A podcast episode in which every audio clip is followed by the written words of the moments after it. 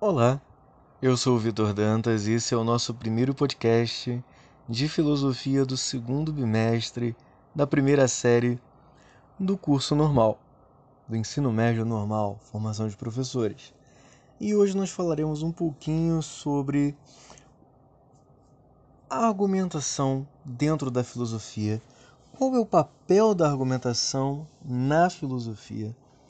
Você deve estar se perguntando o que é uma argumentação? Qual o seu papel dentro da filosofia? Precisamos entender que a argumentação é uma condição necessária para o pensamento filosófico, porém existem pressupostos que ajudam na reflexão e construção do discurso argumentativo, no exercício filosófico, ou seja, na forma que você e eu construímos a nossa forma de raciocinar. Preste atenção no nosso dia a dia.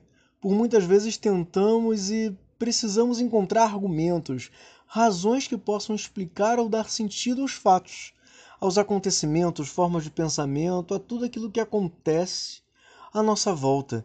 Precisamos colocar os nossos pensamentos em xeque e deixar que o outro decida se é válido ou não o que queremos propor. Por isso podemos dizer que os argumentos são muito importantes para a nossa vida. Mas será que qualquer tipo de argumento é válido? Será que podemos aceitar todo e qualquer tipo de argumentação?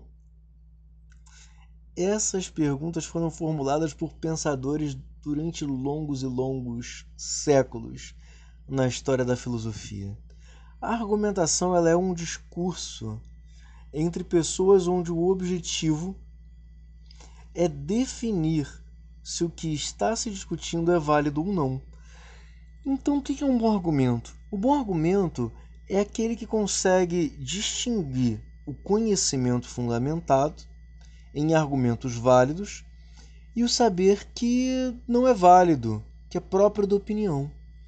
Mas como fazer isso? O que é um argumento válido racionalmente e o que é só um saber baseado na autoridade? A boa argumentação ela é um recurso que tem como objetivo convencer alguém a respeito de determinado posicionamento, podendo haver alguma alteração aí no comportamento dessa mesma pessoa. Assim, nós empregamos que o conhecimento possua um fundamento nós exigimos que esse conhecimento possua um fundamento, uma explicação, que não seja uma afirmação solta no ar. Porque a nossa própria razão exige sempre uma resposta lógica e não aceita respostas que sejam aleatórias. Quando nos perguntamos, nos questionamos, nós estamos buscando um conhecimento. E essa indagação possui uma resposta. E essa resposta deve necessariamente responder a pergunta. Porque o que adianta eu perguntar, Joãozinho, qual é a cor do céu? E Joãozinho me responder, o céu é bonito. Isso não possui fundamento algum. Então, qualquer resposta não serve para aquele que está buscando a resposta que possui fundamento, certamente. E esse fundamento é encontrado na argumentação, que está baseada em um princípio definido por Aristóteles há muito tempo atrás, que é o princípio da causalidade, que diz que todo efeito é precedido de uma causa, ou seja, todo efeito foi causado por algo que lhe é anterior. Apesar de ser um assunto que é muito discutido na filosofia contemporânea, ou seja, de hoje em dia, esse conceito de causalidade ele está presente na filosofia desde Aristóteles, que foi o desenvolvedor desse conceito. Na filosofia do Aristóteles, a palavra causa também é usada como significado ou explicação ou resposta a uma pergunta como nós já sabemos, normalmente as perguntas começam com um porquê. Portanto, são aquelas que demandam necessariamente uma explicação, uma resposta. Porém, a, nós precisamos tomar cuidado, pois se ao buscar uma explicação ou causa, nós podemos acabar caindo num ciclo de debates inúteis. Para melhor compreender isso, ou seja, o princípio da causalidade, nós devemos prestar atenção num exemplo. Esse princípio filosófico ele pode ser aplicado em várias situações práticas do nosso dia a dia.